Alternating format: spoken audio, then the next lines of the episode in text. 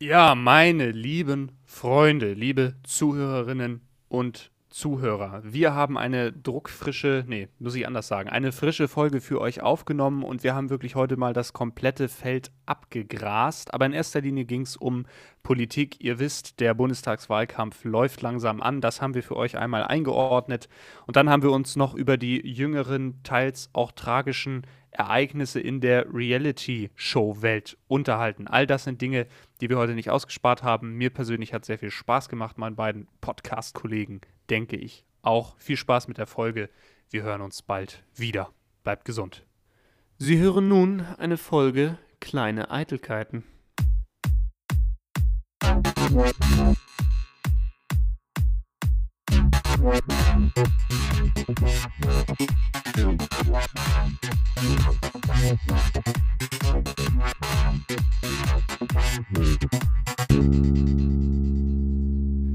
So, meine lieben Freunde, mit dem Frühling kommt die neue Folge Kleine Eitelkeiten frisch in euer Haus. Und ich bin natürlich wieder mal nicht alleine. Bei mir sind meine beiden Podcast-Kollegen Felix und Tom. Guten Morgen, sage ich da mal in die Runde. Oh, Guten Morgen. wir sind Genau. also nur Podcast-Kollegen. Das ist der erste Tiefschlag an Ja, diesem Morgen. Okay, also Leute, wir müssen, Folgen. nein, nein, nein, stopp, wir müssen ja jetzt hier in der Öffentlichkeit auch professionell bleiben. Was da privat zwischen uns passiert, das geht ja hier erstmal keinen was an. Hier sind wir Podcast-Kollegen, so, und äh, Okay. wir wissen, äh, wir können unseren Job seriös ausüben. Die Aufnahmesituation hat sich etwas verändert. Wir nehmen jetzt mal nicht zur späteren Stunde auf, deshalb sind wir vielleicht auch nicht in so einem Modus, sondern wir nehmen morgens auf. Nicht früh morgens, aber es ist 9 Uhr und ich sag mal, äh, seid ihr wach? Äh, wir sind ja quasi druckfrisch, ne? Also wenn morgen die Folge rauskommt. Wir sind am Mittwoch. Ja, endlich mal aktuell. Ja, ähm, ich habe mich heute schon äh, durchs Fitnessstudio gequält und bin dementsprechend wach und energiegeladen für den Tag. Ich könnte jetzt noch ein Jürgen Heller Video gucken, dann konnte ich alles. Dann würdest du alles schaffen. Ja, ich ich glaube, wir haben, deiner.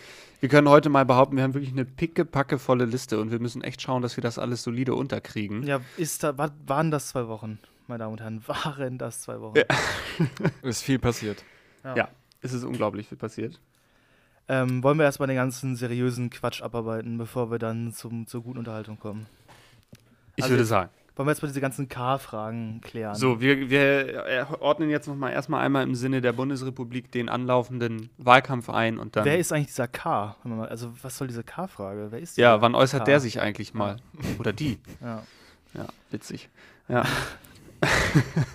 Humor ist ganz groß geschrieben am frühen Morgen hier. So, in den letzten Tagen wurde richtig aufgedreht politisch, nachdem Olaf Scholz vor, ja, wie lange ist das eigentlich her? Also bald ein Jahr schon gesagt hat, Leute, ich mach's für meine Partei und vorgeprescht ist, haben sich die anderen Parteien zu einem eigentlich angebrachteren Zeitpunkt jetzt auch mal entschieden, oder nicht alle, aber die wesentlichen Parteien. Ähm, sowohl die Grünen als auch die CDU-CSU haben den innerparteilichen Machtkampf beiseite gelegt und haben jeweils einen Spitzenkandidaten, Schrägstrich eine Spitzenkandidatin aufgestellt. Und ich möchte euch jetzt einmal fragen, in Bezug auf beide Ergebnisse, wart ihr überrascht? Ähm, ich würde sagen, beides mal nein. Ja, okay. Wie, also, okay, also bei Annalena Baerbock denke ich mal sowieso nicht. Da glaube ich, war keiner überrascht, oder? So richtig? Nee, also ich glaube auch die Grünen hätten noch ihre Prinzipien verraten, wenn sie jetzt Habeck da ins Rennen geschickt hätten, oder? Ja, ja. Also ich meine, wenn man die ganze Zeit predigt, Frau zuerst und auch Habeck, der mal ganz groß war. Also muss ja Mhm. wirklich sagen, Habeck ist ja wirklich das erste Opfer seiner eigenen Politik. Also immer, ja ist doch so, immer halt sagen, ja Frau voran und dann steht er kurz vor dem Henkelpott Ja, aber, und äh, dann muss er zurückstecken. aber dann ist er ja nicht Opfer, sondern wenn er das so meint, dann wird er sich ja vorher schon Gedanken darüber gemacht ja, haben, dass das ist irgendwann nicht zugespitzt wird. und so, aber Ja. ja, das ist natürlich, aber wie gesagt, er fällt seiner eigenen Politik, wie man sprichwörtlich sagt, zum Opfer. Ja. Äh, Annalena Baerbock, fangen wir mal mit der an, hatte ja auch schon die große Chance und Gelegenheit, sich im Rahmen eines ProSieben-Formats zu ihrer Kanzlerkandidatur äh, zu äußern. Interviewt wurde sie dabei von Thilo Mischke. Das konnte ich sehr gut verstehen und ich finde, der macht auch einen sehr seriösen Job. Und Katrin Bauernfe Bauerfeind, ähm, die ich sehr laut fand in dem gesamten Interview. Hast du es angeguckt? Ich habe es mir noch nicht ganz zu Ende angeguckt. Ich bin jetzt bei der Hälfte ungefähr. Alter Schwede. Also willst also ich fahre jetzt schon mal hoch, ne? Also ich merke das. Deshalb will ich dir jetzt auch mal hier direkt den Raum geben, dich dazu zu äußern und wir gucken dann, ob wir danach Schadensbegrenzung betreiben müssen. Also das ist ja wirklich, also ProSieben entwickelt sich zum Hauf- und Hofsender von den Grünen. Das ist ja wirklich, also wie kann man seine, wenn die überhaupt journalistische Ehre haben, so an der Tür zum Studio abgegeben haben, das ist wirklich Wahnsinn. Also man muss sich das Setting vorstellen, diese beiden, also Thilo Mischke ja Investigativreporter seines äh, Zeichens nach und Katrin Baufand, Moderatorin, die glaube ich auch so eine Talkshow oder sowas. Oder so eine Late Night. Ich verfolge die Moderatorin, Schauspielerin, ja, genau. alles Mögliche. Ähm, da haben die auf Pro7 Annalena Baerbock interviewt. Und ich sag mal so, die Fragen, ich weiß nicht, wie Lenny du das fandest, die Fragen waren sehr goodwill. Und ich sag mal so, nachgehakt wurde auch nicht. Ähm, ich fand das wirklich komisch, nicht wirklich journalistisch. Ähm, und ich war sehr enttäuscht von dem Interview also ich glaube, man muss sich grundsätzlich erstmal die Frage stellen, wenn Pro7 ein politisches Interview macht, welche Erwartungshaltung darf man an dieses Interview haben? Und da denke ich, muss man mal ganz ehrlich sein, das ist halt, die wollen halt, glaube ich, Politik für junge Leute zugänglich machen. Das ist so ein bisschen Galileo für Fortgeschrittene. Und dementsprechend habe ich mir, habe ich jetzt nicht erwartet, dass da wahnsinnig viel Inhaltliches besprochen wird. Das ist Punkt Nummer eins, sondern dass halt so Fragen kommen wie, ja, wie ist denn das jetzt? Also es wurde ja äh, teilweise schon der Eindruck erweckt, sie wäre schon Bundeskanzlerin. Äh, wie ist denn das jetzt, wenn sie die Verantwortung für so viele Menschen übernehmen? Oder wie ja. ist denn das jetzt, wenn sie mit der Sicherheit unterwegs sind? Oder wenn sie den Fahrdienst haben? Was macht das Amt mit ihnen? So nach dem Motto. Äh, wo ich mir dachte, ja, okay, das interessiert Leute, die sich vielleicht nicht so viel mit dem Thema auseinandersetzen oder mit politischen Themen auseinandersetzen. Aber also investigativer Journalismus ist das nicht. Nee, ich fand das auch und teilweise sogar populistisch, also was da gefragt ja, wurde. Ja, weiß okay, ich kann sein, dass das in der zweiten Hälfte noch kommt. Das habe ich jetzt bisher nicht so wahrgenommen. Ich fand es überwiegend eher belanglos. Und ich muss dir aber auch zustimmen dahingehend, dass ich sage, kritische Nachfragen an der einen oder anderen Stelle, beispielsweise als es um die Parteispenden ging oder als es um die Frage ging, warum man das Ganze nicht basisdemokratisch von der eigenen Partei hat absegnen lassen, diese Entscheidung. Ähm, muss ich sagen, hätte ich mir auch gewünscht, dass man da ein bisschen schärfer rangeht. Ich glaube, äh, nur weil Pro7 das jetzt nicht macht, wird das ja nicht bedeuten, dass das auf anderen Sendern nicht ähnlich lau also nicht anders laufen wird. Äh, sie wird sich auch noch beweisen müssen und kritischen Fragen stellen müssen. Aber das hat mir in dem Interview tatsächlich bis jetzt auch ein bisschen gefehlt. Populistisch, das würde ich jetzt so nicht unterschreiben. Und ich würde auch nicht sagen, dass äh, Pro7 sich zum Haus- und Hofsender von den Grünen entwickelt. Das finde ich immer ein bisschen schwierig äh, sowas zu behaupten, aber das war kein gutes, journalistisch gut geführtes Interview. Das, was ich bis jetzt gesehen habe. Nee, ich finde das auch irgendwie komisch, wenn man so die mediale Berichterstattung äh, zu den Grünen sich anguckt. Habe hab ich das Gefühl, ich bin ja, habe ja so, glaube ich, eine kleine Boomer-Meinung in dieser Runde, ähm, dass die Medien links und rechts Spalier stehen für die Grünen und Applaus klatschen, immer bei allem, was die sagen. Außer jetzt äh, Medien, die vielleicht etwas äh, konservativer sind. Ähm, und das finde ich wahnsinnig komisch. Also, wie man, wie man sowas machen kann. Also, ich, da, bei, dem, bei Pro7 verstehe ich das, ja, wie gesagt, eine Intention, junge Menschen vielleicht politisch ansprechen oder auch einfach ähm, sich dem Klientel, was ja Pro7 guckt, ein ähm, bisschen an, ja, anbieten, ist das falsche Wort, äh, halt für die ein bisschen politischen Inhalt liefern, ja. Aber dann hätte man wenigstens mal inhaltliche Fragen stellen können und nicht, also was du meinst mit Parteispenden. Die Grünen sprechen sich gegen große Parteispenden aus, bekommen dann eine Million 500.000 Euro gespendet. Ja, aber wir nehmen das an. Das ist dann okay für uns. Und das ist genau auch wie mit, wir sind für die Basisdemokratie. Ähm, aber das, was die Kanzlerfrage, die entscheiden wir im Hinterzimmer. Mhm. Das ist, ich finde das so widersprüchlich. Und dann verstehe ich nicht, warum alle Medien da so sagen, ja, geil. Richtig geil, wie der das macht und wie das läuft. Das ist super. Die Grünen, neuer Wind, alles toll. Ähm, und äh, wenn ich mir die Medienlandschaft angucke, es kann auch sein, dass es einfach nur eine Bubble ist. Ähm, wie gesagt, ich möchte da keiner Zeitung zu nahe treten, die da vielleicht doch die ein oder andere kritischen Satz verloren hat. Ähm, finde ich, dass es wirklich mehr so ein Spalier und ähm, Spalier stehen ist und so ein einfach Applaus von der Seite, wie, wie, geil, wir jubeln den erstmal zu. Das ist wie quasi die Queen fährt irgendwie zum Buckingham Palace und die Medien stehen dann nebenbei und jubeln. So kommt mir das vor. Also ich glaube, dass diese Wahrnehmung bei dir tatsächlich dadurch entsteht, dass du nochmal in einer anderen Bubble drin bist. Ich würde auch sagen, in einer Bubble, die sich als der Gegenpol zu dem sieht. Ähm, weil ich das nicht, also so krass nehme ich das nicht wahr. Und ich finde auch, das habe ich eben schon versucht, so ein bisschen zum Ausdruck zu bringen, also den Medien den Vorwurf zu machen, das hat man ja jetzt in, in den USA in den vergangenen vier Jahren gesehen, äh, was das macht, auch mit einer Gesellschaft, wenn man immer sagt, ja, ist ja kein Wunder, dass die so gut dastehen. Die Medien machen es denen ja auch einfach. Vielleicht muss man auch einfach mal sagen, vielleicht stehen die so gut da, weil sie einfach begriffen haben, dass es gewisse Themen und gewisse Dinge gibt, die der Gesellschaft jetzt aktuell wichtig sind. Und das haben sie scheinbar besser verstanden als andere Parteien. Und dann ist das Problem nicht, dass das von den Medien aufgegriffen wird, sondern dann stelle ich mir die Frage, warum schaffen es denn eigentlich andere Parteien nicht, diese wichtigen Themen, wie beispielsweise äh, grüne Politik, Klimawandel etc. pp. auch mal für sich einzunehmen? Warum ist das immer noch so in den Köpfen der Leute, dass die Grünen das für sich gepachtet haben, dieses Thema, und dass die Grünen die einzige Partei sind, die damit vernünftig umgehen können? Da sehe ich die anderen Parteien, da sehe ich nicht die Medien in erster Linie in der Verantwortung, sondern die anderen Parteien. Das auch mal für sich einzunehmen. Oder eben so Sachen wie ähm, Emanzipation, diese Themen, um die es da gerade ging, Doppelspitzen aufzustellen, etc. Ja. Also ich sehe das auch nicht so extrem, wie Felix das gerade gesagt hat. Es, ist, es kommt halt ein bisschen darauf an, welche Zeitung man so ein bisschen anguckt. Das, was Felix auch gerade schon meinte. Ähm, und es ist halt so, dass irgendwie jede Partei doch immer noch so dieses Steckenpferd hat, für das sie so ein bisschen steht. Die Grünen sind irgendwie für grüne Politik, die FDP ist für die Wirtschaft, die CDU ist für alle 50 plus und so. Und das ist halt irgendwie doch dieses Denken, was halt auch irgendwie die Zeitungen wahrscheinlich auch immer noch so drin haben. Und deswegen kommt einem das wahrscheinlich dann auch so ein bisschen so vor. Ich finde es schön, dass du die SPD ausgelassen hast. Ja, das ist die Partei der Arbeiter, aber. Nee, die steht für gar nichts. nee. Ähm, was ich aber interessant finde, ähm, wenn wir mal die aktuelle Forsa-Umfrage uns angucken, die äh, gestern rausgekommen ist, dass Katastrophe. Die Grünen, dass die Grünen bei 28 Prozent stehen. Und zwar, ich möchte hier betonen, ohne Wahlprogramm. Also nur dadurch, dass die Annalena Baerbock ähm, jetzt als Kanzlerkandidatin vorgestellt haben und keine Inhalte haben, haben die von 23 auf 28 Prozent hochgestiegen.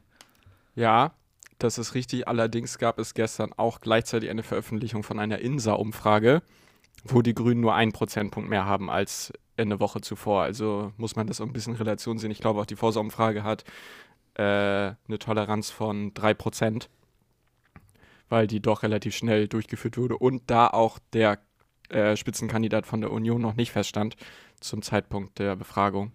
Aber naja, ich weiß. Also es ist aber, also es ist trotzdem heftig, dass äh, die Grünen und die Union da in der Umfrage die Plätze getauscht haben. Ja, auf jeden Fall. Wenn man das sich auch anguckt, äh, die SPD mit 13 Prozent, erwartbar ja. schlecht. Ja. Vielleicht auch einem blassen Kanzlerkandidaten ähm, geschuldet. Der, also, also ich finde, die SPD konnte in den letzten Monaten jetzt nicht an Profil gewinnen. Nee. Auch ähm, wenn man das Gefühl hat, irgendwie in der aktuellen Pandemie ist die CDU irgendwie alleinregierend, finde ich, also medial jetzt. Ähm, weil klar, es, haben wir eine GroKo, ähm, aber die SPD-Minister tauchen ja gar nicht auf. Und die können ähm, auch aus diesem, klar, diese Umfragen haben immer äh, Trendwenden und so, aber die können damit davon ja gar nicht profitieren. Ich meine, wir hatten ja Teile der Krise, wo Merkels äh, Umfragewerte gigantisch hoch waren.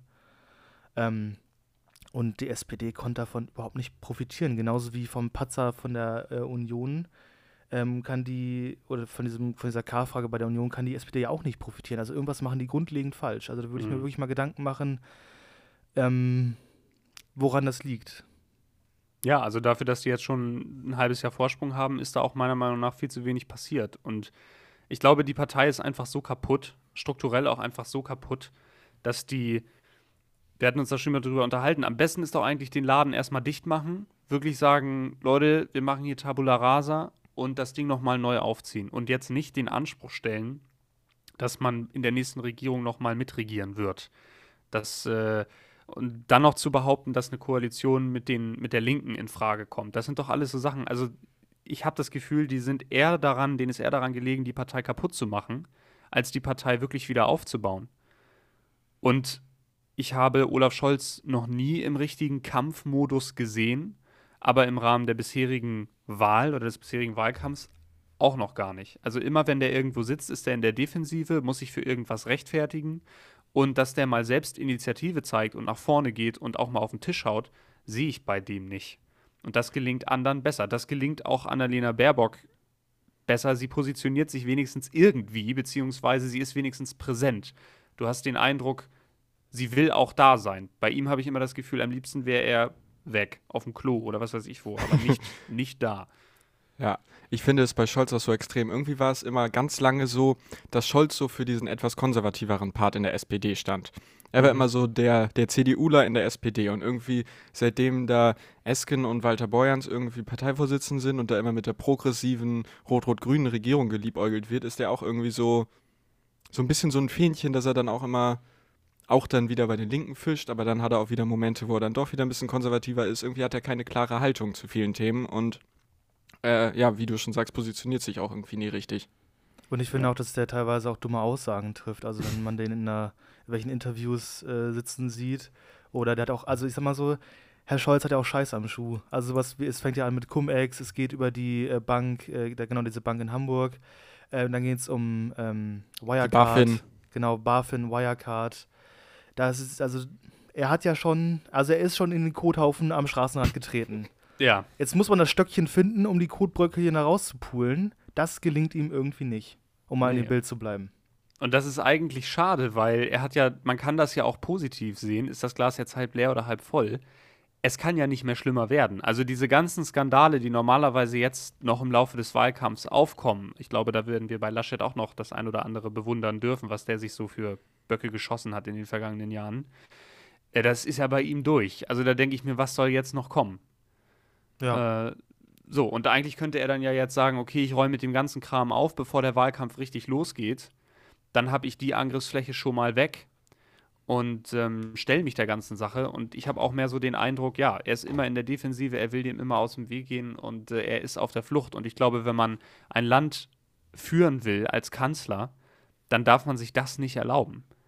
Nee, absolut nicht. Da muss man in der Lage sein, Stellung zu beziehen zu dem, was man falsch gemacht hat oder falsch macht. Ja. Aber es gibt ja noch zwei andere äh, Jungs, sag ich mal, die sich jetzt auch quasi so auf Kumpelbasis untereinander gesagt haben: Pass auf, du machst das, ich nehme mich zurück. Das sind Armin Laschet und Markus Söder. Und äh, zu der Entscheidung würde mich jetzt mal interessieren, wie ihr dazu steht, weil äh, auch was so die öffentliche Wahrnehmung anging, war das ja nicht von vornherein wirklich klar, Nee. Wer es da am Ende wird. Also in Umfragen war das ja wirklich so, dass, ähm, also dass die den Menschen geglaubt hätten, Söder könnte übers Wasser gehen. Also 80-prozentige Zustimmungsraten, das ist ja wirklich Wahnsinn. Hätte dich das überrascht, wenn er das auch noch gemacht hätte? Nee, ehrlich gesagt nicht. mitten, Weil- mitten auf dem Bodensee, schauen Sie. Ja, hier, hier So, weil eine Sache muss man ja mal sagen und deshalb bin ich eigentlich auch der Meinung, ähm, Markus Söder wäre, also wäre mir lieber gewesen. Der Mann ist halt wirklich bereit, alles zu tun, um seine Macht zu erhalten, beziehungsweise mehr Macht zu bekommen. Und da sage ich, das ist wie in einem Unternehmen, der Fleißigste kriegt den Pott. So, und ich glaube, äh, der hätte auch seinen kurzen Draht nach oben genommen, um nochmal übers Wasser zu laufen vor der Wahl und zu sagen, Leute, ich bin's, ich mach's. Und ähm, ich finde das so komisch, ich kann das gar nicht nachvollziehen. Was ist in der CDU los? Ich meine, klar, dass sich der Bundesvorstand für den äh, Vorsitzenden der Partei ausspricht, hat man schon drüber, haben schon drüber gesprochen, ist ja irgendwie klar. Aber was ist in der, in der CDU los, dass die so an Laschet hängen? Weil der hat ja zurzeit, also was die Ausgangslage angeht, ist der ja nun wirklich nicht optimal. Und Söder ist wenigstens klar, das ist ein Fähnchen im Wind und jedes Thema, das gerade aktuell ist, auf den Zug springt er auf. Aber da sage ich auch, ja, wenigstens macht das. Also wenigstens macht er dann auch was.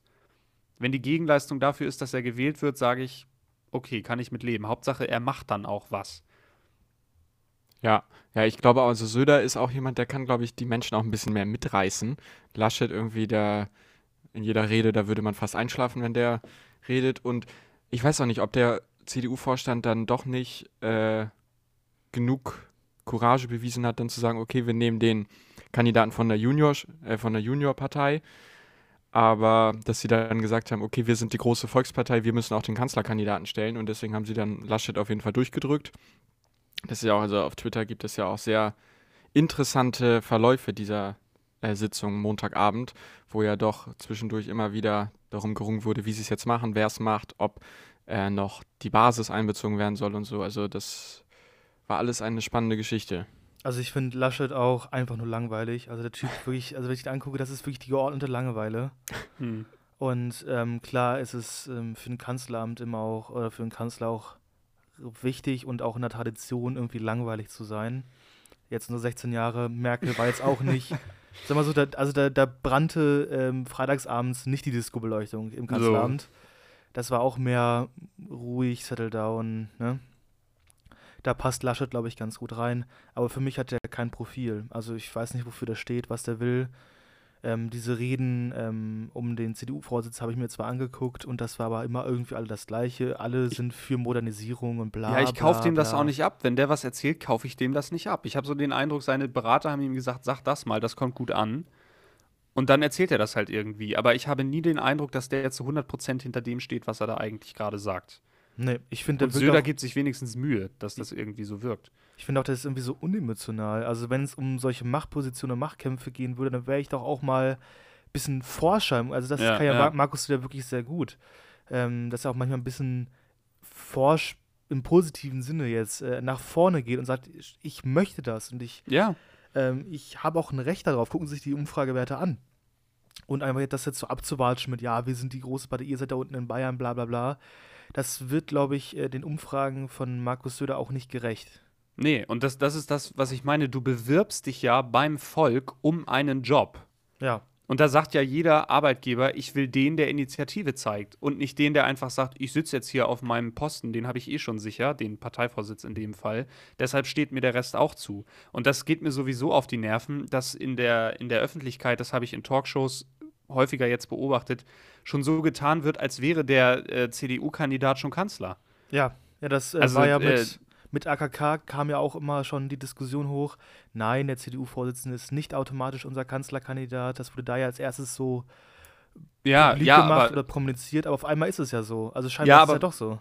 Genau, und vor allem jetzt, wo es den Kanzlerkandidaten gibt, dass auch so getan wird, als wäre der automatisch Kanzler. Und da sage ich mir, Leute, wir leben nicht in einer Monarchie, wo Merkel jetzt den Staffelstab weitergibt und sagt, Armin, mach mal, sondern das entscheidet immer noch das Volk in einer demokratischen Wahl, wer hier Kanzler wird oder Kanzlerin. Ich glaube, man muss die CDU da immer wieder dran erinnern. Also nach so vielen Genau, Jahren nach so Merkel- vielen Jahren. Äh, Leute, ihr dürft auch gerne ein bisschen kämpfen. Also Merkel fiel das ja auch sehr schwer. Der letzte Bundestagswahlkampf war, wenn man das nochmal so betrachtet, eigentlich eine Frechheit dem Volk gegenüber. Du hattest das mal gesagt, Felix, so nach dem Motto, ja, Sie kennen mich. Das war so der, der Wahlslogan. Mehr muss ich nicht machen. Also haben die überhaupt Geld ausgegeben? Also gab es Also, Werbespots? äh, ich habe hab keine, Plakate mehr. Also klar, von, von Krischi kennt man die noch, wo er dann Unterhemd da irgendwo im, gut, das, im, das eine Porsche saß. Aber von Merkel, ich kann mich an kein CDU-Plakat erinnern. Ja, die ähm, Wahlkreise, da mussten natürlich äh, Wahlkampf betreiben, aber für Ja, okay. Merkel oder so, also, Also da denke ich mir auch, was für eine Frechheit. Das ist echt eine Frechheit. Und ich hoffe, dass sich das zu dieser Bundestagswahl ändert. Deshalb ist es vielleicht auch gar nicht so schlecht, dass sich die Verhältnisse in den Umfragewerten gerade so verschieben. also glaubst du, die rudern nochmal zurück? Ich glaube, die machen das do or die mäßig. Also die werden jetzt nicht sagen, wenn jetzt die nächsten vier, fünf Wochen wirklich Katastrophe werden, also wenn die dann eine Eins vom, vor den Umfragewerten stehen haben, dass sie dann sagen, Söder, komm, ich reiche dir doch mal Ach die so. Hand, du machst es doch. Nein, nein, das glaube ich nicht, aber dass sich zumindest Laschet jetzt auch ein bisschen mehr bemüht und nicht einfach sagt, Merkel, gib mir den Schlüssel und dann übernehme ich das Ding hier. Schreist sondern- mal durch, ne? Schreist mal durch? Genau, genau. So, sondern äh, ja, das glaube ich. Nö, ich glaube, also das Ding steht jetzt. Äh, ansonsten wäre das ein ziemlich großer Fehler. Interessant ist natürlich jetzt auch die Frage, äh, was jetzt mit Söder passiert in Zukunft. Wo will der hin? Lässt er sich nochmal wählen in Bayern? Also beziehungsweise äh, versucht er es nochmal? Oder wird er ein Ministerium bekommen, beispielsweise das Ministerium äh, für Inneres? Also ich glaube, alles, also das wäre ein Aufstieg des Innenministeriums, aber alles andere wäre, glaube ich, ein Abstieg.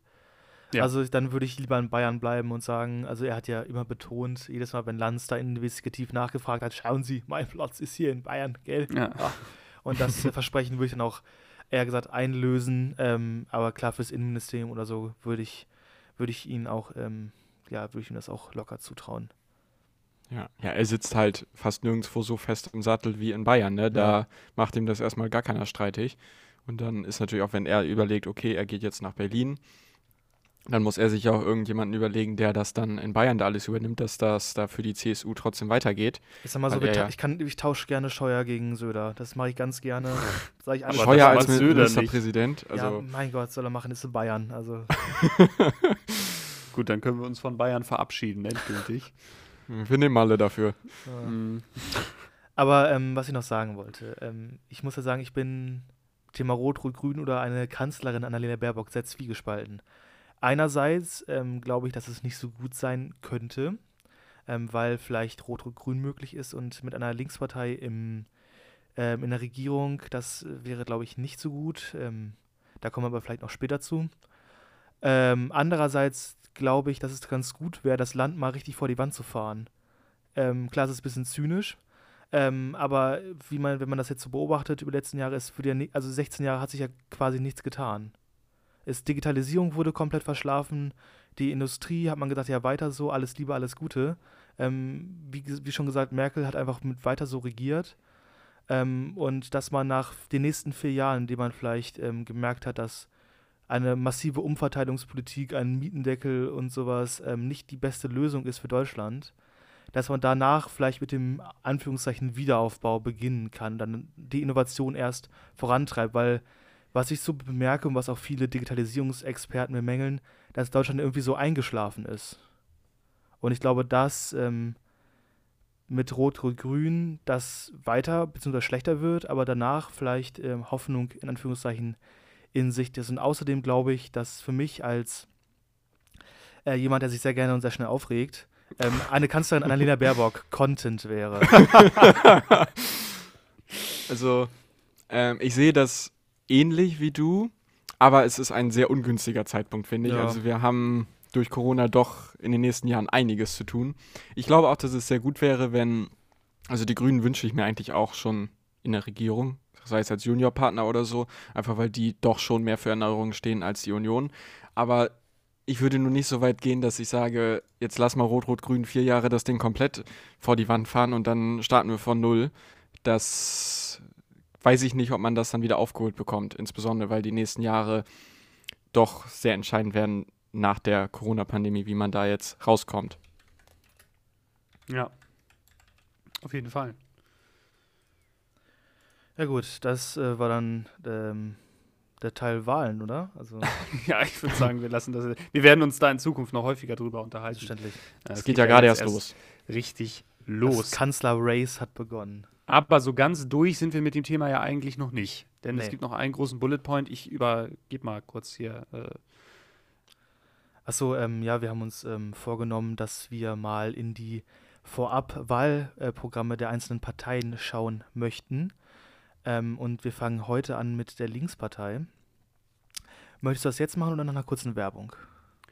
Ähm, also du meinst, also ich würde sagen, den Politikblock, den machen wir jetzt. Okay, den, den machen wir jetzt noch und dann äh, gehen wir danach weiter. Gut, ähm, ja, wir fangen an mit der Linkspartei. Ähm, ähm, ja, interessante Partei, würde ich mal sagen. äh, nett ausgedrückt. also wir, ähm. äh, wir sagen noch mal einmal kurz zu dem, was wir uns jetzt oder was du jetzt hier als Initiative angeregt hattest. Wir wollen uns jetzt im Laufe dieses Wahlkampfs von jeder Partei mal das Wahlprogramm anschauen und darüber sprechen. Ja, also ja. jede Partei gucken wir uns an und mit der Linken beginnen wir jetzt, weil bei den anderen Parteien handelt es sich ja überwiegend noch um Entwürfe oder da ist noch gar nichts irgendwie fertig. Also bei der Links, äh, Linkspartei sind es auch Entwürfe. Ja. Ähm, ich möchte dazu nur sagen, wie gesagt, es sind Entwürfe, es kann sich da jederzeit was ändern. Wir sind auch politische Menschen, wir haben eine politische Meinung.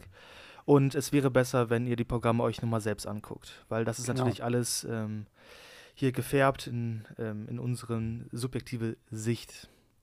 Und ja, vielleicht ähm, zum kleinen Einstieg, ne? ein kleines Impulsreferat über die Linken, zitiert aus Wikipedia.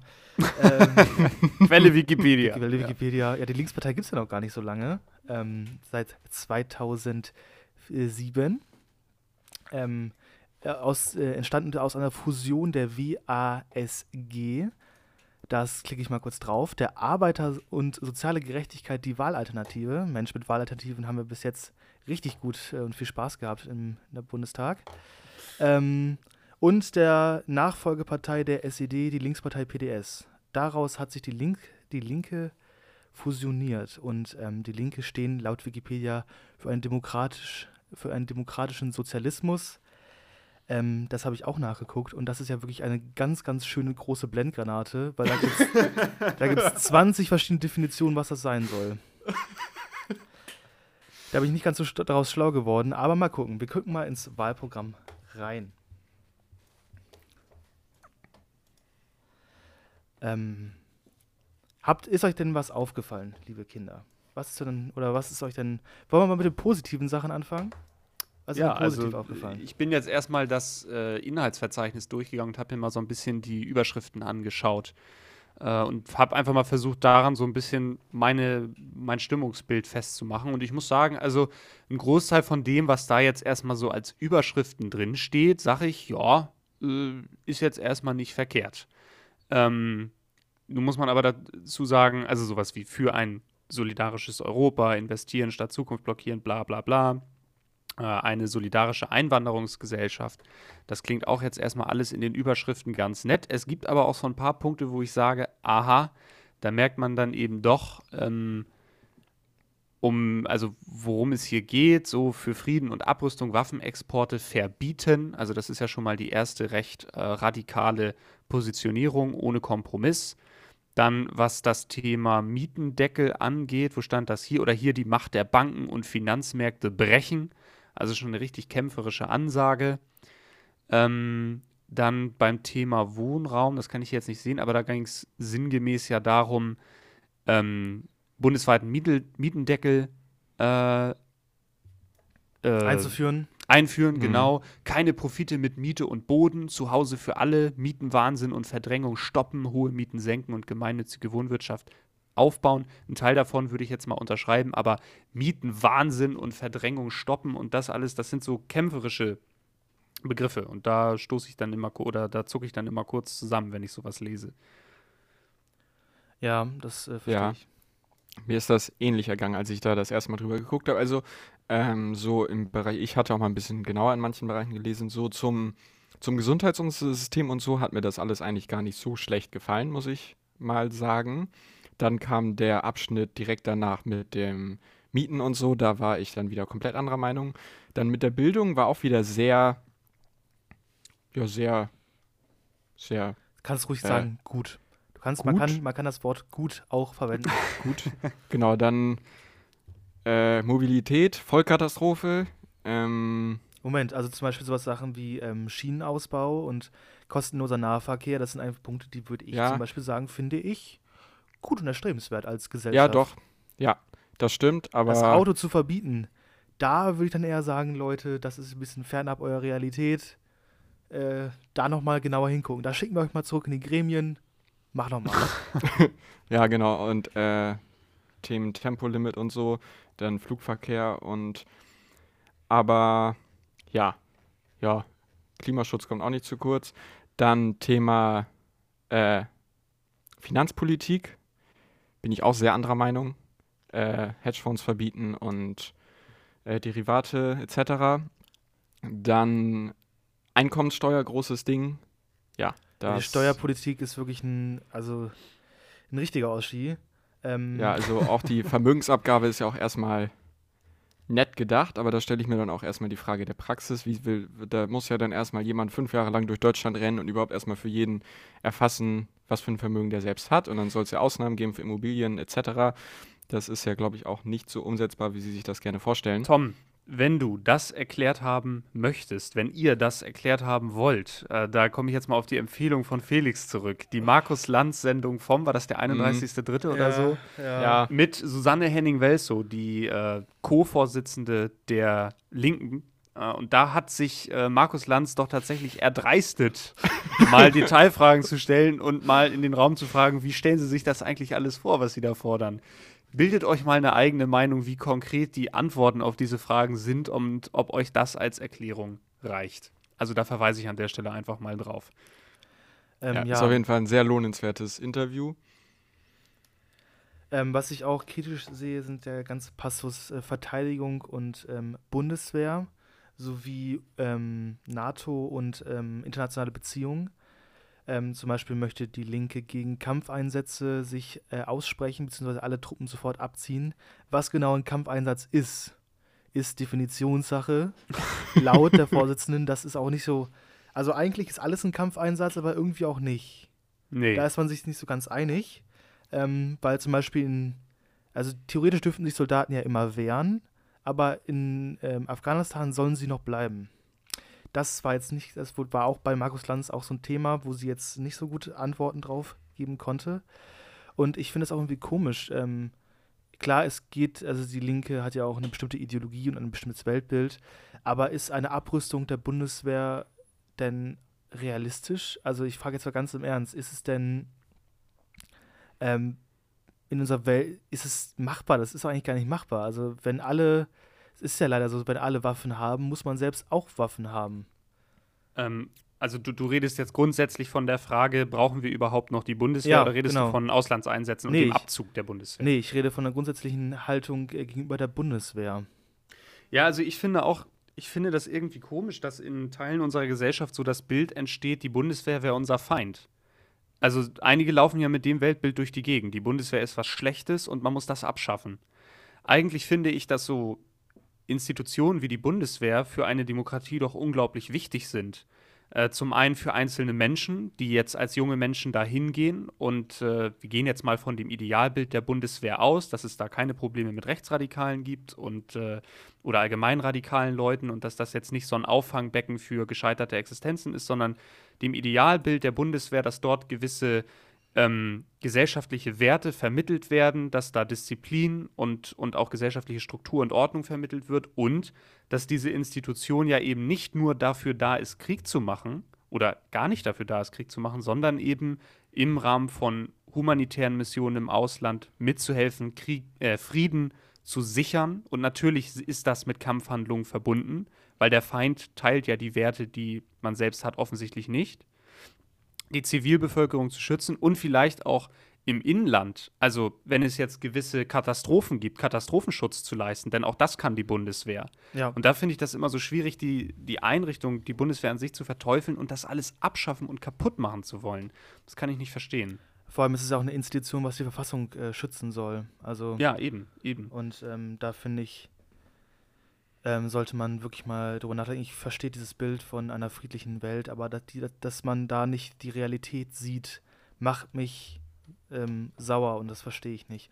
Also ich, dass es immer so ein Idealbild äh, dahingehend gibt, dass man keine Waffen mehr braucht und dass alle Welt und alle Menschen in einer Gesellschaft gleich leben, ist eine schönes, schöne Idee, schönes Ja. Zukunftsprojekt.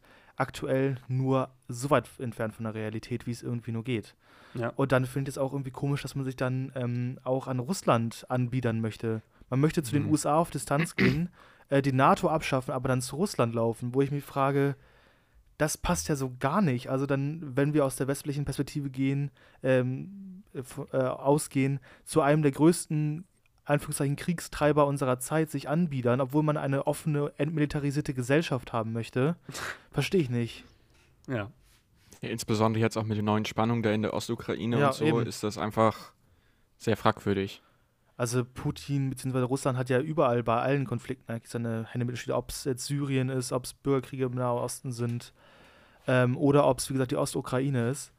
Und ähm, das verstehe Naja, ich ja, irgendwie also auch komisch. das äh, Demokratieverständnis der russischen Regierung ist ja nun offensichtlich nicht äh, deckungsgleich mit unserem. Ja, absolut Und ich nicht. finde, alleine das ist schon ein Grund, wo man sich mal Gedanken machen soll, in welchem Verhältnis man jetzt zu diesen Staaten steht. Ich bin auch, also ich finde es ja auch gut, wenn man sich erstmal in alle Richtungen öffnet und ja auch nicht den Block zumacht und sagt, wir müssen uns jetzt nur an die USA klammern. Auch das haben wir in den vergangenen Jahren gelernt, kann dauerhaft nicht funktionieren. Aber es gibt einfach gewisse Prinzipien, gegen die sollte man nicht verstoßen, vor allem wenn man irgendwie im Zentrum Europas ist und sich selbst ja auch immer als moralische Instanz international Positioniert, ja. positioniert. So. Und gerade die NATO ist ja ein extrem wichtiges ähm, Gleichgewichts ähm, Bünd äh, Bündnis für Gleichgewicht in dieser Welt. Ja. Ähm, und ich glaube, also ich weiß nicht, was das bewirken soll, wenn man da austritt. Ein anderer Passus ist zum Beispiel auch, dass man keine Kampfdrohnen ähm, benutzen möchte. Ich verstehe den Sinn dahinter, dass man halt dieses Töten ähm, halt so spielerisch gestaltet, weil es ist, sieht ja wirklich aus wie so ein Computerspiel, wenn man sich das mal anguckt äh, Mhm. mit solchen Kampfdrohnen. Aber andererseits, ähm, die Kriegs-, also die anderen Länder verzichten ja auch nicht drauf. Und die Kriegs-, äh, die Entwicklung von Kriegswaffen und so bleibt ja nicht stehen, nur weil eine Partei oder ein Land sagt, wir machen da nicht mit. Mhm. Und dann ähm, zum Beispiel den Soldaten, die immer noch im Auslandseinsatz sind, jetzt einer, mehr, einer größeren Gefahr aussetzen, weil man auf solche Hilfsmittel wie Drohnen verzichtet, finde ich auch dann fast schon zynisch. Wenn man sagt, schön, dass ihr humanitäre Hilfe leistet oder Ausbildungsmissionen zum Beispiel in Afghanistan leistet, ähm, die Amerikaner schützen ihre Soldaten mit Drohnen. Wir machen das nicht, weil das ist uns gegen unser Moralverständnis. Und ihr habt dafür, seid dafür mehr in Gefahr. Das Hm. finde ich irgendwie komisch. Mhm. Ja, ist auf jeden Fall ein äh, komplexes Thema und äh, ich gucke gerade mal, wo in der Forsa-Umfrage die Linke liegt, bei 7%. Das wird spannend. Ähm, mal schauen, was da noch so passiert. Es ist auf jeden Fall ein sehr umfangreiches äh, Wahlprogramm, das man jetzt nicht komplett in die Tonne schmeißen kann. Ich glaube, Nee, da sind wir gute uns einig. Ansätze, viele gute Ansätze, aber auch sehr äh, lebensferne Ansätze, wie ähm, ich finde. Und ähm, wie gesagt, solche Punkte wie NATO und wie ähm, massive Umverteilung ähm, sind für mich Punkte, weshalb ich die nicht in einer Bundesregierung haben möchte. Gut, ich würde sagen, wir machen damit einen Punkt äh, unter das Thema Politik, hinter das Thema Politik und gehen in eine kurze Pause. Und dann gehen wir gleich in die zweite Halbzeit. Bis gleich.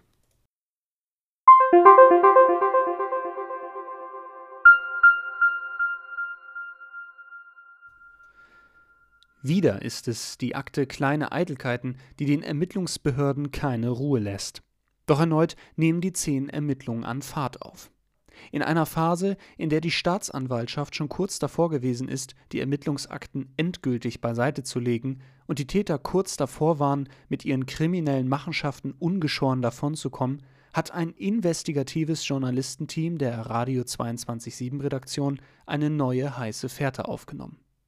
Die Recherche beginnt mit der Adresse eines alten Vermieters, der aufstrebenden Entertainer, in dessen Keller die illustre Runde ihr erstes Studio eingerichtet hatte. Wir treffen den rüstigen Kfz-Mechatroniker an einem Sonntagvormittag vor seinem Haus. Was ist? Ich bringe gerade den Müll raus, das sehen Sie doch. Kann man hier nicht mal auf den Sonntag seine Ruhe haben. So, was ist jetzt? Radio wer? Ach, 22,7, ja, was ist denn? Ach, wegen der drei Jungs hier oder was? Ja, naja, von denen habe ich jetzt auch nicht so viel mitbekommen. Die hatten sich hier ja bei mir eingemietet. Die standen hier eines Abends bei mir vor der Tür und wollten wissen, ob die bei mir wohnen können. Naja, und ich habe ja noch den ausgebauten Keller unten. Da hat ja früher mein Sohn drin gewohnt und der ist dann ja in die Tischlerlehre gegangen. Und das war noch mit meiner Frau aus erster Ehe. Ne? Da haben wir dann gesagt, na gut, dann machen wir es dem Jungen hier ein bisschen nett. Das ist ja auch besser, wenn man die Bereiche dann trennt. Ja, und dann muss das so um 96 rum gewesen sein. Da hatten wir dann noch einmal Schimmel und äh, da. Ach so, ach ja, ach, wegen der drei Jungs jetzt, ja, klar. Äh, nee, also ich habe mit denen nicht viel zu tun gehabt, nicht? Da gab es eigentlich auch soweit keine Probleme. Bis da dann also eines Tages hier mal äh, die Kripo vor der Tür stand und wissen wollte, wo die drei Herren denn sind und ob die nicht zugegen wären. Ja, und dann dachte ich, also Herr Wachtmeister, ich weiß das nicht, sonst äh, müssen Sie mal gucken gehen. Ja, das haben die dann ja auch gemacht. Auf Geheiß des Rentners betreten die Beamten am 4.11.2020 um 16.32 Uhr die Kellerräume des Mietshauses. Doch die Täter sind ihnen bereits zuvorgekommen. Die Beamten finden lediglich ein muffiges Gewölbe und drei Richtmikrofone der Marke Hitsumashi als stumme Zeugen einer Zeit, in der drei junge Männer aus Norddeutschland begonnen haben, ihren großen Traum vom schnellen Geld zu verwirklichen. Lange Zeit ist es still um die Truppe, doch unser Team bleibt beharrlich auf ihrer Fährte und es dauert nicht lange, bis dem Komiker-Trio ein weiterer Flüchtigkeitsfehler unterläuft. Am 13.01.2021 trägt das Registergericht in Möhlen, Kreis Prödelskamp, die Bernhard Viktor Christoph Karl von Bülow-Witze GmbH in das Handelsregister ein. Ein makaberer Versuch der drei Medienmäzene, ihre wahre Identität hinter einem komplizierten Unternehmensgeflecht zu verstecken. Kurz darauf mietet das Unternehmen einen großen Bürokomplex im Gewerbegebiet Rhein-Mangels, Stadtteil Klippmühl, an. Es dauert keine zwei Wochen, da kommen dem jungen Personal die ersten Bedenken. Ein ehemaliger Mitarbeiter erinnert sich. Also ich wurde damals als Teil eines äh, sechsköpfigen Witzeschreiberteams von der Firma angeworben und unsere Aufgabe war es in erster Linie, den, so haben die es ausgedrückt, komödiantischen Zufluss im Unternehmen zu fördern. Und äh, naja, Uns wurde dann allerdings recht schnell klar, dass es den Chefs nicht um die Kunst, sondern eigentlich in erster Linie nur ums schnelle Geld ging. Hm, ja, das hat man einfach daran gemerkt, dass es wirklich immer nur um Zahlen ging, Zahlen, Statistiken. Und es war eben, ja, immer nur dieser ständige Druck da. Und während der Druck im Unternehmen stetig zunimmt, häufen sich die Ausfälle der drei Gesellschafter. So kommt es im Rahmen eines Brainstormings zu einem Zwischenfall, bei dem einer der Angestellten vor versammelter Mannschaft vom Geschäftsführer Felix S. eine Ohrfeige verpasst bekommt, weil in seinem Pkw auf dem Firmenparkplatz eine Otto Walkes CD mit dem Titel Weihnachten mit den Ottifanten gefunden wurde. Aber es ist nicht nur Felix S., der die Mitarbeiter unmenschlich behandelt. So verhängt auch der Geschäftsführer Tom L. drakonische Strafen, indem er die Mitarbeiter zwingt, nach Fehltritten drei Stunden lang über einem im Besprechungszimmer des Unternehmens aufgestellten Schrein zu Ehren des ostdeutschen Blödelbaden Mario Barth meditativ zu verharren. Also das war wirklich auffällig. Das war wirklich richtig auffällig. So Leute wie Mario Barth, Oliver Pocher oder auch so Kristall, das waren halt in der Firma wirklich das war die absolute Maxime. Also an der hatte sich auch jeder auszurichten und die waren regelrecht besessen davon. Also ein Fehltritt und du warst raus. Nach der Insolvenz der Bernhard Viktor Christoph Karl von Bülow-Witze GmbH und einem Unfall des Geschäftsführers Lenny T., der besoffen mit seinem Porsche 911 Turbo in das Schaufenster einer hiesigen Latte Macchiato Manufaktur gefahren war, hat der Spuk um die drei Tyrannen vielleicht vorerst ein Ende. Doch was bleibt, sind traumatisierte Mitarbeiter, ein schier undurchdringbares Netzwerk an Briefkastenfirmen auf Barbados und eine Reihe geprellter Gläubiger. Doch alle zwei Wochen, immer an einem Donnerstag, lassen die drei Entertainer von sich hören. Und ihr prolliger Millennial-Humor hallt durch die Lautsprecher der Republik, als wollten sie so ihren Hohn gegenüber den deutschen Ermittlungsbehörden kundtun und uns sagen, wer zuletzt lacht, lacht am besten. Zwar ist es auch unserem Team nicht gelungen, ausreichende Informationen über eine Verhaftung zusammenzutragen, doch solange die Täter wissen, dass die Bevölkerung die Ohren offen hält und jederzeit bereit ist, sie ihrer gerechten Strafe zuzuführen, so lange werden sie auf der Flucht sein und ein klägliches Dasein im Untergrund fristen.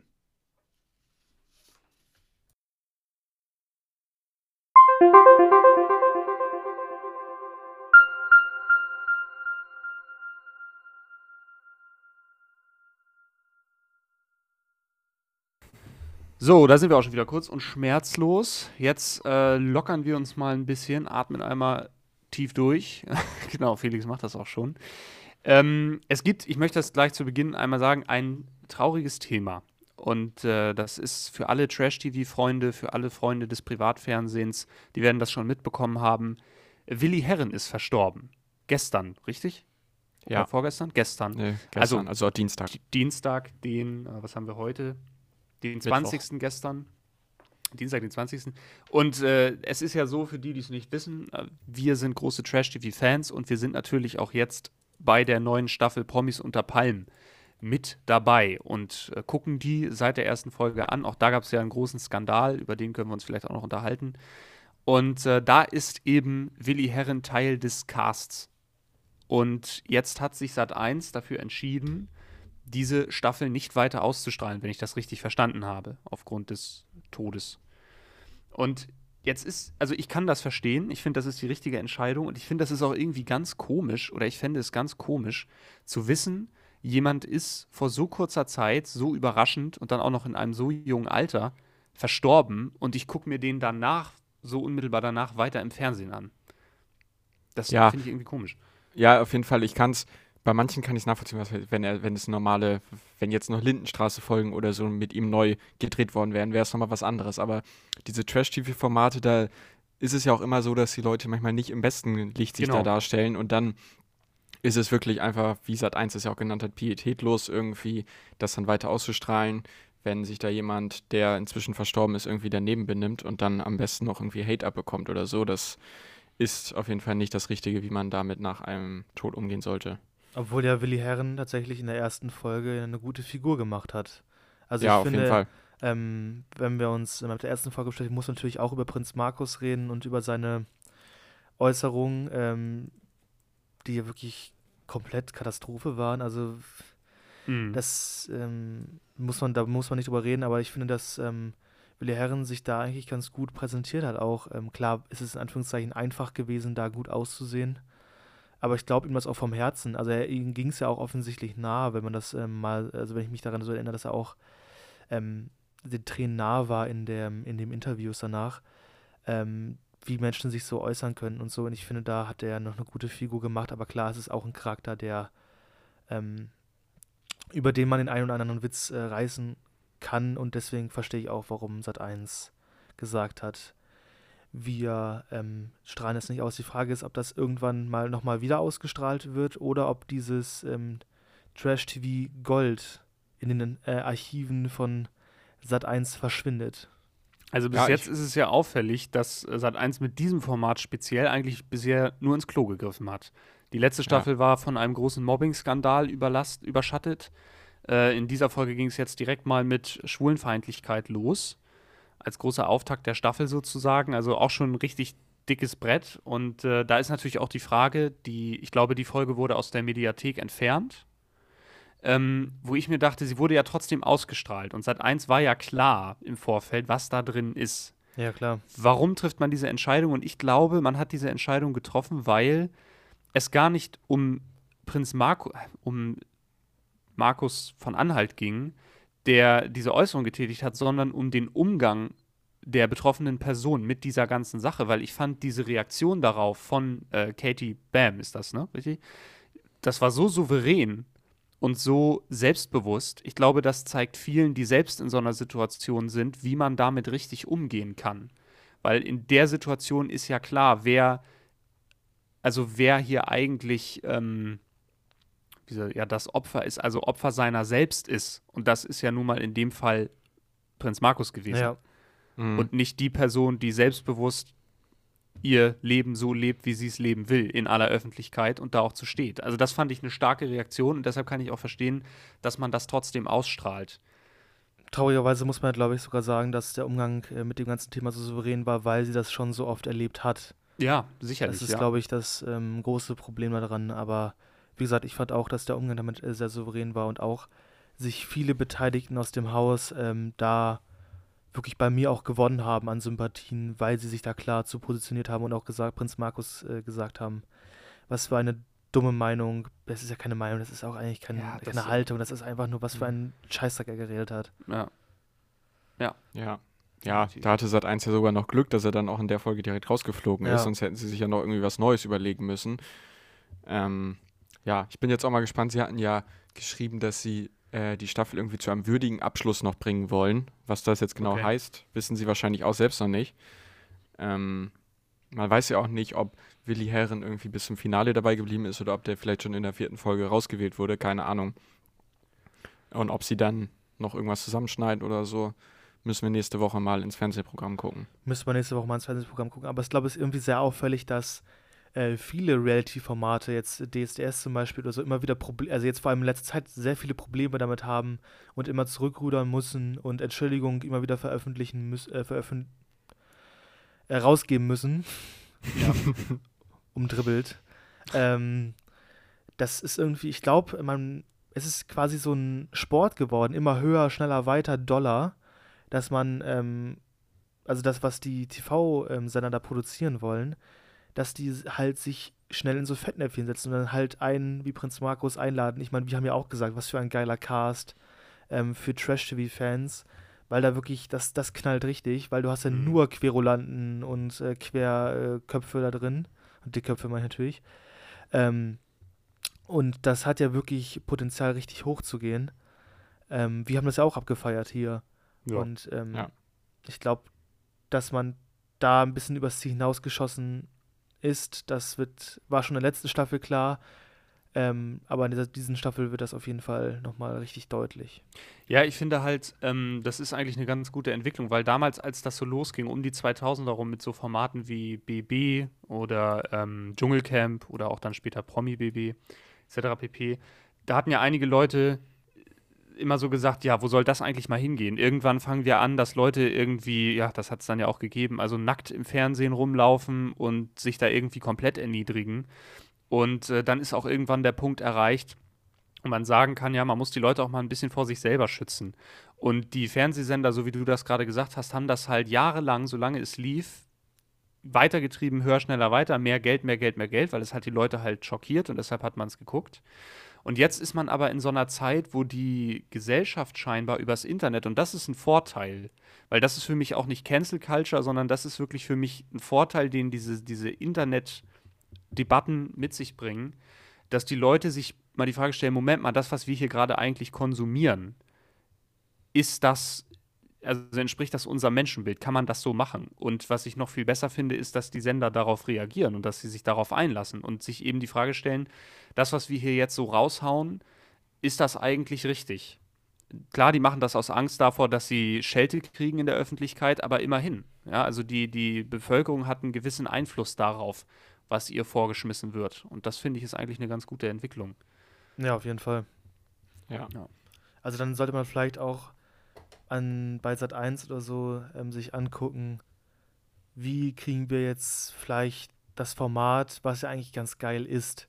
Auch die Spiele und so sind ja eigentlich ganz witzig und ähm, so wie kriegen wir das äh, vielleicht die nächsten Jahre hin, mal ein bisschen ausgeglichener, ruhiger, aber mit, trotzdem mit den Trash-Momenten ähm, das so zu gestalten. Ich meine, die, die letzte Staffel von ähm, Sommerhaus der Stars war ja auch Katastrophe. Also das war ja wirklich Ja, genau. Hardcore. Hm. Genau.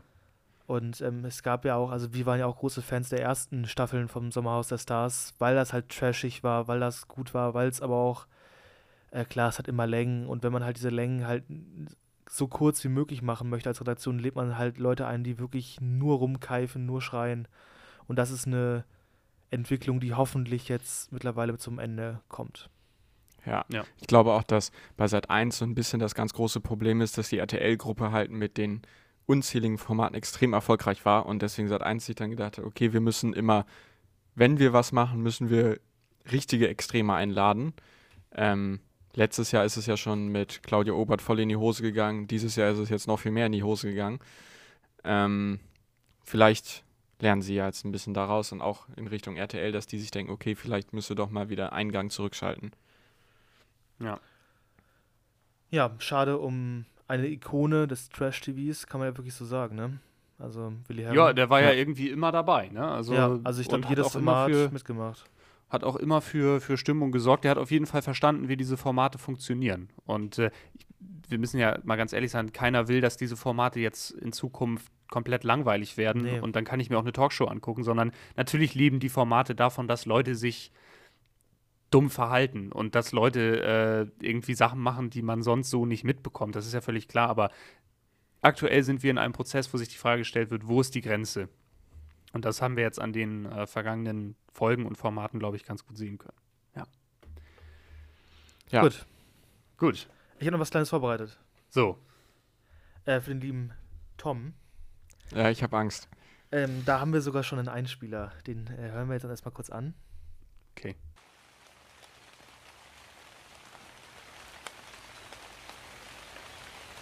Der Antwortenregen.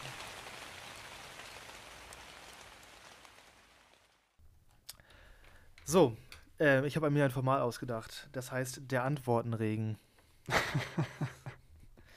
ich, es ist nicht inspiriert von irgendwas. Tom, ich bitte dich jetzt äh, gleich auf meine Fragen präzise, kurze, witzige Antworten zu geben. Warum, warum wurde ich eigentlich dafür ausgewählt? Oh, ich Ähm, finde das hab- super. Es trifft genau den richtigen, ja. Ähm, Wa- Was, weil, also, Also das äh, Format ist offensichtlich inspiriert von Antworten. Nee, wie heißt das? Fragenhagel. Von, Fragenhagel von, ähm, 1 äh, Live, 1 oder 9 Live. Live oder keine Ahnung. Ähm, und äh, das hatte Lenny letztens, äh, beziehungsweise ein anderer Mitbewohner, ein bisschen was gezeigt davon. Lenny hat sich darüber furchtbar aufgeregt. und ich hatte ehrlich gesagt Angst, dass, wenn ich das in der ersten Runde, äh, beziehungsweise in der ersten Folge das erste Mal an Lenny adressiere, dass er sich dann fürchterlich darüber aufregt und das, das verweigert. Okay. Deswegen bist du mein Opfer. Tom. ja, vielen Dank. Also, ähm, die erste, das erste Mal der Antwortenregen. Tom, McDonald's oder Burger King? McDonalds. Was machst du als erstes nach dem Aufstehen? was trinken. Welche Cola ist die beste? Die normale Coca-Cola. Du hast 1000 Euro Budget und eine Stunde Zeit, das auszugeben. Was machst du? Klamotten kaufen. Ähm, womit kennst du dich besonders gut aus?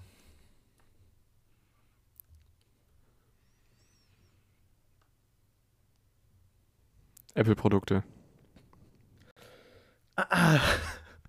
Auf Pommes, was nimmst du? Ketchup oder Mayo? Mayo. Zu welchem Song zappelst du, wenn du alleine bist, richtig ab? Ähm, Apollo von Hardwell. Herbert Grönemeyer oder Sido? Herbert Grönemeyer. Ähm, welcher ist dein Lieblingssportler? Eine schwere Frage. Lieblingssportler. Roger Federer. Ist schwarz eine Farbe? Nein. Was ist das coolste Tier? Der Elefant. Lieber mit den Fingern oder mit Besteck essen? Besteck. Lieber bekannt äh, durchs Fernsehen oder durch Radio werden? Radio. In welcher Reality Show würdest du, bei welcher Reality Show würdest du mitmachen?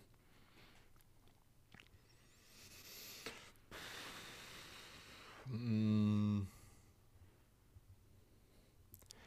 Was ist ja nicht ganz so assi?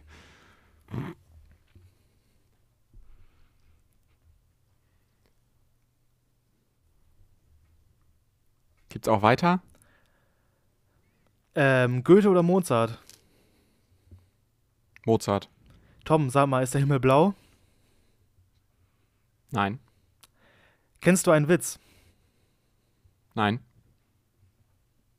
Was ist weiß und stört beim Frühstück? Keine Ahnung. Wie riechst du gerade?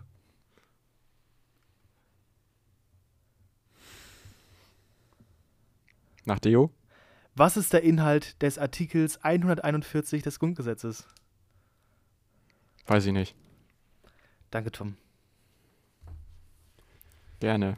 Ich bin jetzt sehr verwirrt. Jetzt mal das Outro bitte. Regie? Ja, gut.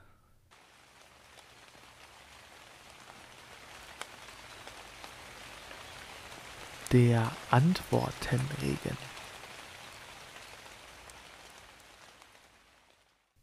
Tom, wie hat dir das erste Mal gefallen? War es, war es nicht super? Waren das nicht investigative Fragen, die, die interessieren könnten, um dich mal ein bisschen besser kennenzulernen? Ja, ganz toll, Felix. Dankeschön. Ich muss auch sagen, als Außenstehender, ich fand's gut. Also nicht schlecht. Hast du die Fragen selber ausgedacht? Hast du das ganz ich mir- alleine ausgedacht? Die habe ich mir selbst ausgedacht, ja. Okay, sehr schön. Ah, aber ich kann ich schon alleine. Tom, hast dich Schön. souverän, hast dich souverän geschlagen. Danke. Boah, das war auch eine inhaltsreiche Folge, da muss man wirklich sagen. Ja, wir haben heute über sehr, sehr viel äh, Ernstes, Politisches gesprochen. Ich muss aber trotzdem sagen, mir hat Spaß gemacht. Mir hat auch sehr viel äh, Spaß gemacht. Auf jeden Fall. Das äh, kann gerne so weitergehen. Wollen wir noch vielleicht kurz die Empfehlung machen? Ich würde sagen, das machen wir, ja. Äh, Lenny, möchtest du anfangen? Ich mach das mal. Ich empfehle als äh, Musiktipp quasi einmal Gangsters Paradise von Coolio und einmal Sad von Everest. Keine Ahnung, wie man die ausspricht.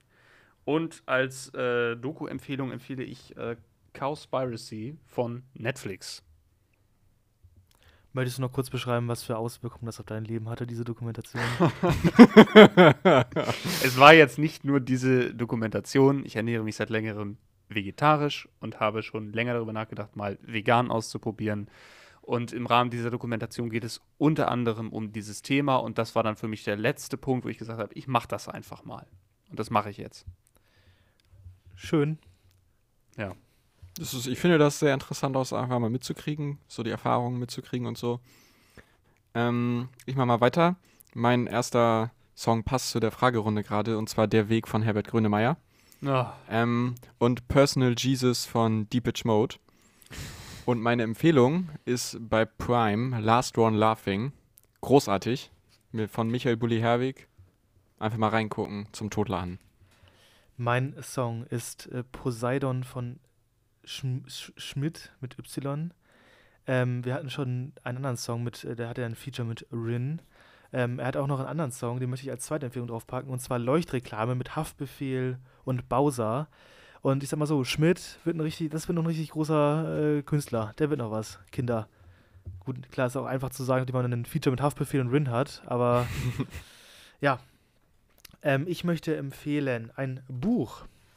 Und zwar The Subtle Art of Not Giving a Fuck von Mark Manson.